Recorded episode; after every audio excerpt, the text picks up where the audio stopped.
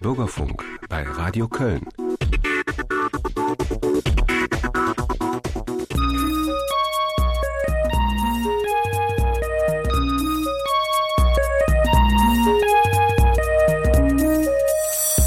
Alle Welt on Air.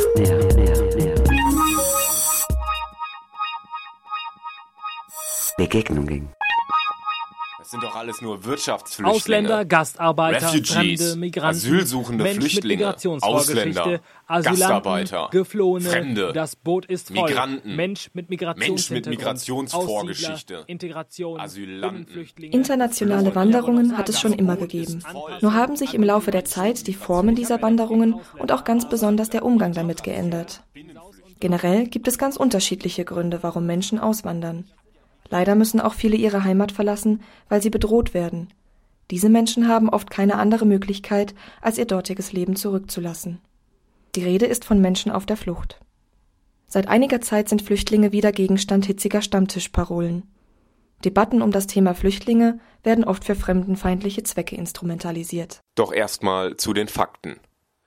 1951 von der UN-Generalversammlung gegründet, implementierte das Hochkommissariat für Flüchtlinge der Vereinten Nationen die sogenannte Genfer Konvention. Diese sollte nach dem Zweiten Weltkrieg Millionen von Vertriebene unterstützen und schreibt völkerrechtlich, also auf internationaler Ebene fest, Es gelten diejenigen als Flüchtlinge, die aus der begründeten Furcht vor Verfolgung wegen ihrer Rasse, Religion, Nationalität, Zugehörigkeit zu einer bestimmten sozialen Gruppe oder wegen ihrer politischen Überzeugung sich außerhalb des Landes befinden, dessen Staatsangehörigkeit sie besitzen und den Schutz dieses Landes sie nicht in Anspruch nehmen können oder wegen dieser Befürchtungen nicht in Anspruch nehmen wollen. Die Genfer Konvention ist die wichtigste Vereinbarung zum Schutz von Flüchtlingen. Deren Rechte und Pflichten sind darin festgehalten. So ist es verboten, Flüchtlinge in ihr Herkunftsland zurückzuschicken, solange noch die Gefahr der Verfolgung besteht. Flüchtlinge sollen sich in ihrem Aufnahmeland frei bewegen dürfen und Schutz vor Folter genießen. Sie haben Anspruch auf medizinische Versorgung, Schulbildung und auf Arbeit. In der Regel werden Flüchtlinge jedoch erstmal geduldet, das heißt, die Abschiebung wird hinausgezögert. Das kann sich über Jahre hinziehen. Rechtlich gesehen darf ein Flüchtling unter diesem Status nicht arbeiten. Die größte Gruppe unter den gewaltsam Vertriebenen, die Binnenflüchtlinge, also diejenigen, die innerhalb eines Landes fliehen, sind damit nicht inbegriffen. Der Grund? Sie überschreiten keine internationale Grenze. Auch Menschen, die fliehen, weil sie wegen ihrer sexuellen Orientierung stark diskriminiert und verfolgt werden, sind in der Genfer Konvention nicht aufgelistet. Kein Staat ist so verpflichtet, diese Menschen zu schützen. Weltweit kommen die meisten Flüchtlinge mit über 2,5 Millionen Menschen aus Syrien, gefolgt von Afghanistan und Somalia, dem Sudan und Kongo, Länder, in denen Krieg herrscht oder immer wieder Gewalt ausbricht. Die Hauptherkunftsländer der Flüchtlinge kann man als Spiegel der aktuellen weltpolitischen Konfliktlage sehen. So gab es in Deutschland 1992 fast 400.000 Menschen, die Asyl suchten, vor allem von Minderheiten aus Ex-Jugoslawien sowie Roma aus Rumänien. Diese Regionen waren nach dem Fall der Sowjetunion stark von ethnischen Konflikten geprägt. Derzeit sind die meisten in Deutschland mit knapp 14.900 Asylanträgen aus der Russischen Föderation. Die Asylsuchenden fliehen dort vor starken Menschenrechtsverletzungen. Syrer und Roma aus den Balkanländern gehören zur zweit- und drittgrößten Gruppe. Angesichts der weltweit wütenden Bürgerkriege ist die Zahl der Asylanträge in Deutschland deutlich gestiegen. Der Großteil der Flüchtlinge insgesamt gelangt jedoch gar nicht hierher. Die meisten flüchten in Nachbarstaaten ihrer Herkunftsregion. Alleine im Libanon befinden sich 2014 eine Million syrische Vertriebene. Nach Deutschland sind hingegen 30.000 in einer Zeitspanne von zwei Jahren eingereist.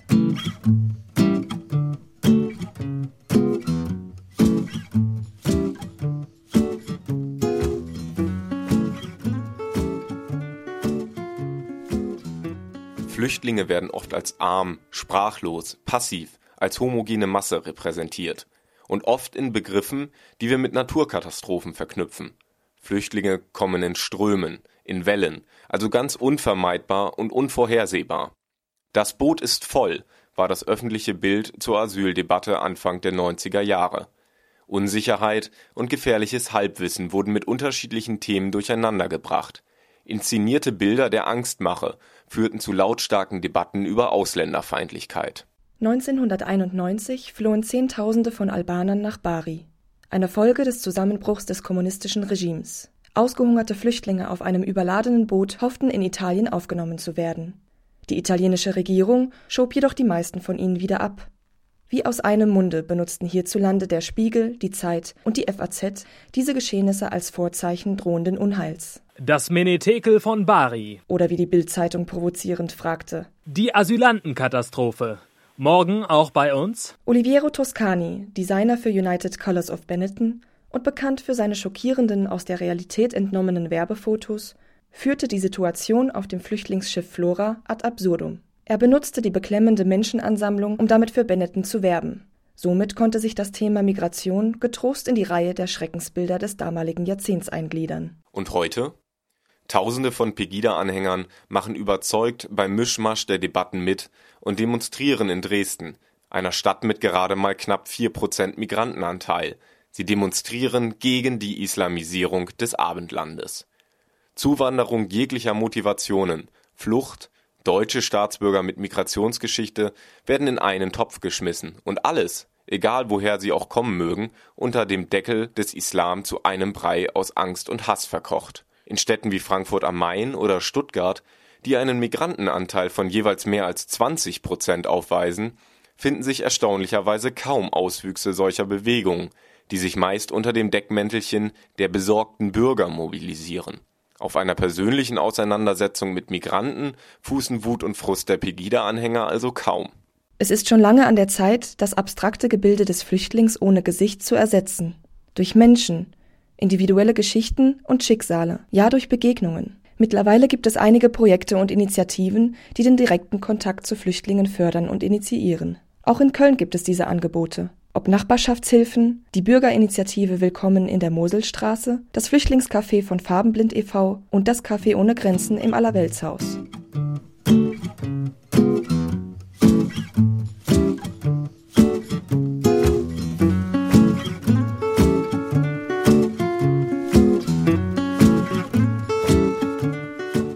Stehe an der Körnerstraße 77 in Ehrenfeld.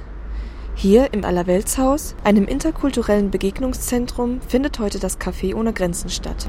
Flüchtlinge, Menschen mit und ohne Migrationshintergrund treffen sich hier jeden Dienstagabend, um miteinander zu essen, zu trinken und in gemütlicher Runde den Abend zu verbringen.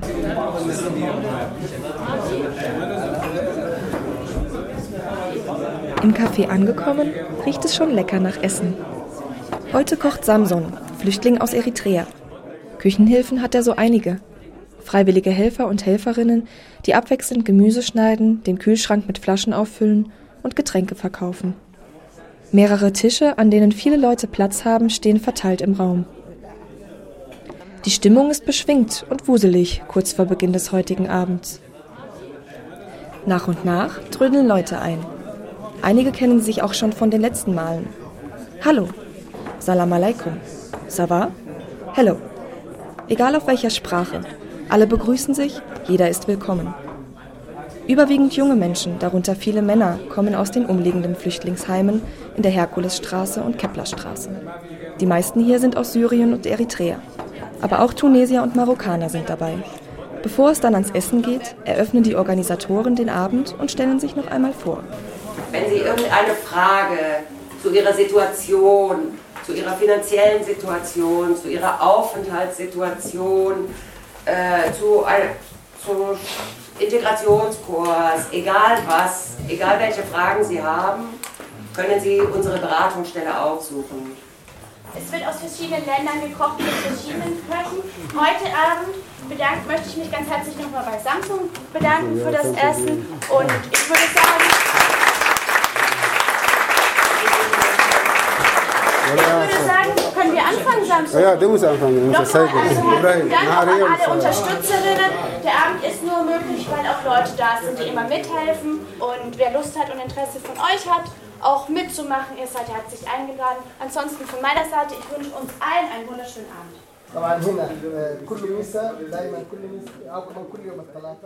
Ich reihe mich in die Schlange an der Theke ein. Es gibt Injera, weiche Sauerteigfladen mit rotem Linsenpüree und Rindereintopf. Flüchtlinge müssen für das Abendessen nicht zahlen. Alle anderen werden um eine kleine Spende gebeten.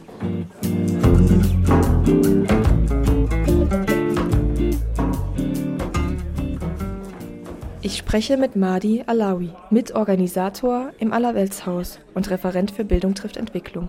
Er erzählt mir, wie es zum Café ohne Grenzen kam. Die Idee war ganz einfach am Anfang, eine Einladung. Und damals war auch eine Tradition im Allerweltshaus, die Flüchtlinge oder Asylbewerber zu einladen, zum Kochen oder Musizieren und so. Vor zwei Monaten oder am Ende September, glaube ich, hatten wir diese, diese Gruppe gegründet oder dieses Team gegründet, äh, zu kochen im, im Allerweltshaus.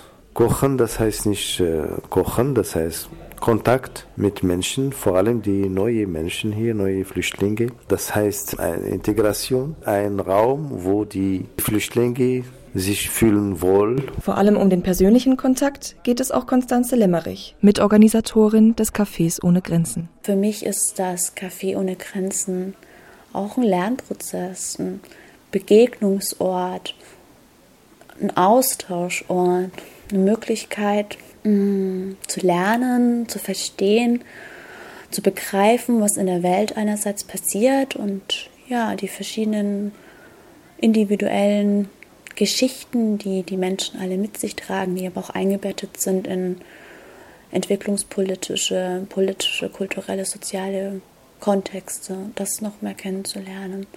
Ich finde das Café ohne Grenzen eine große Bereicherung und einen wunderbaren Ort, den wir geschaffen haben. Die Motivation, etwas zusammen zu schaffen und gemeinsam anzupacken, so Madi, sei dabei sehr groß. Wir sind immer äh, bereit, etwas zu tun. Alle Welt ist da. Das ist alle Weltshaus, nicht nur Araber oder Eritrea oder Roma oder Mazedonien oder Südamerikaner, ganz, ganz Welt. Wir sind alle die Menschen hier und wir sind alle die Leute, die für Würde der, der Menschen kämpfen und arbeiten.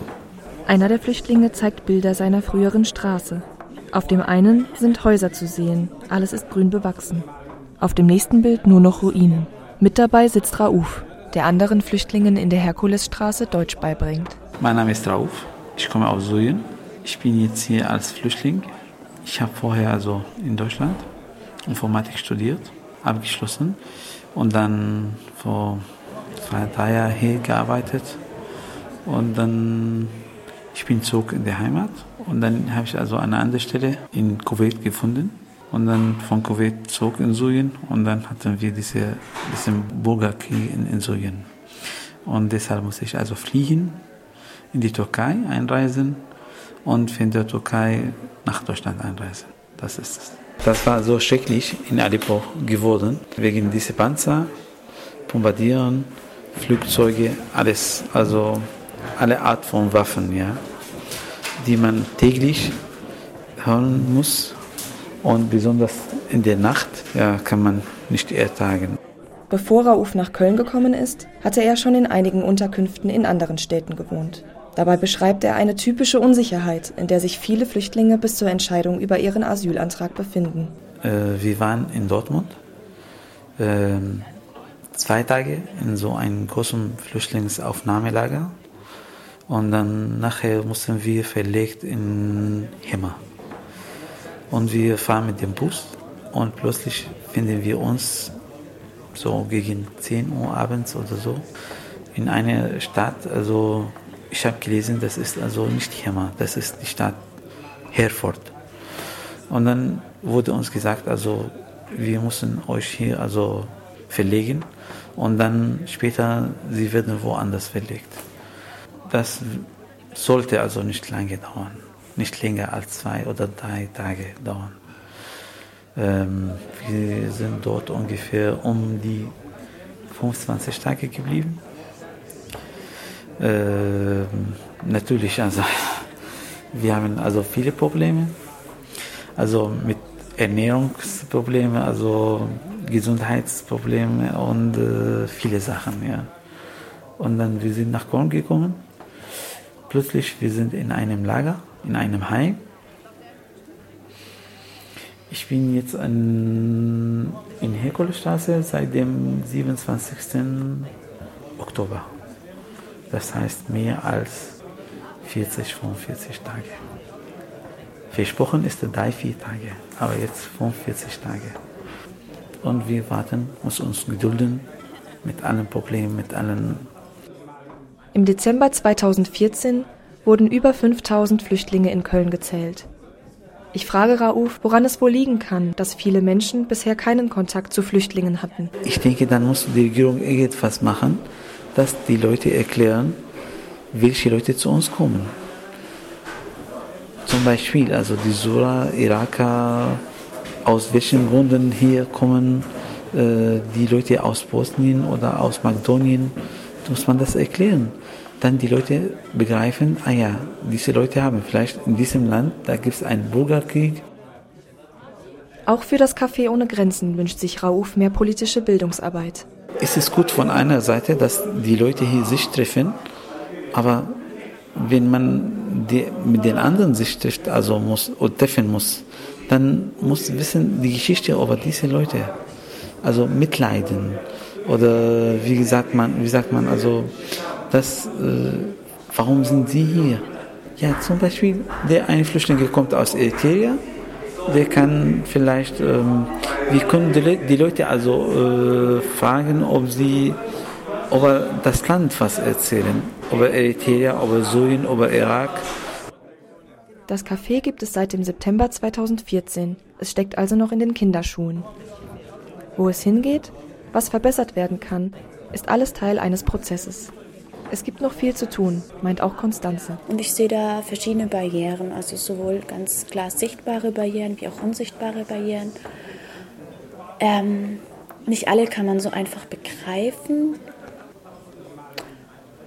Ähm, das liegt vielleicht teilweise auch an gegebenen Strukturen, die vorherrschen, auch hier in unserer Aufnahmegesellschaft, ähm, was auch sehr viel mit Bürokratie, Formalitäten und so weiter zu tun hat, wo Menschen ja einkategorisiert werden, ähm, wo es sehr viele Hürden gibt, die zu überwinden sind, wo Menschen eingeschüchtert werden.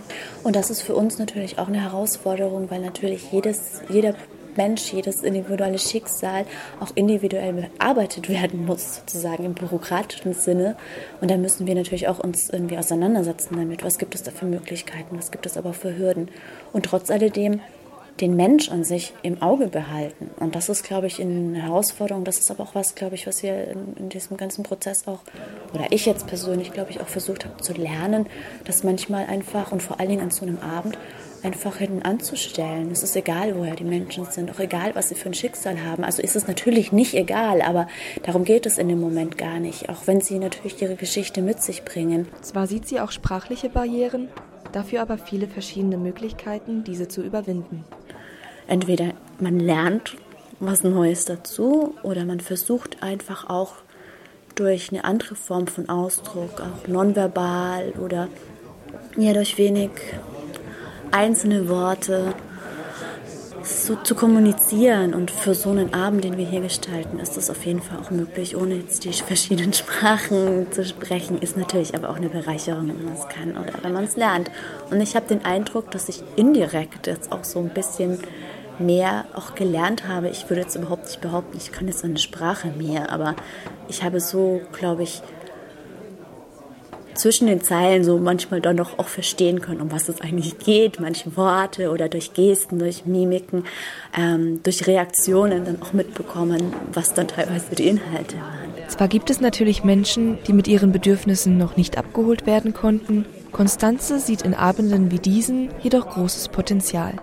Ich glaube, ähm, dass sich peu à peu das auch entwickeln kann, dadurch, dass sich das herumspricht, was wir machen, dadurch, dass auch mehr Menschen involviert sind und aktiv sind, die selber erst als Gäste kommen, sich aber dann auch einbringen. Heute Abend zum Beispiel kam ein Gast, der hatte dann letzte Woche auch sich bereit erklärt, selbst zu kochen und er kam dann heute auch, um das Ganze mit zu unterstützen, zu helfen. Das sind auch Dinge, wo wir dann einfach sehen, wow, wir haben was geschafft und das ist eine einzelne Person vielleicht, aber vielleicht sind es nächstes Mal zwei oder drei oder fünf oder zehn, die dann irgendwie das Ganze dann anpacken und gestalten. Zum Abschluss des Abends tun sich regelmäßig Leute zusammen, um miteinander Musik zu machen. Heute gibt's eine Percussion-Runde.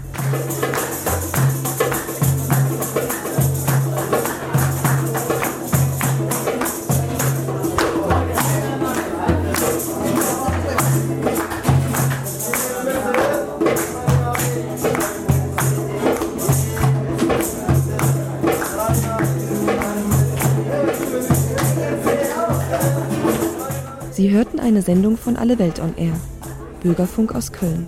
Dies war ein Beitrag von Heidi Käfer.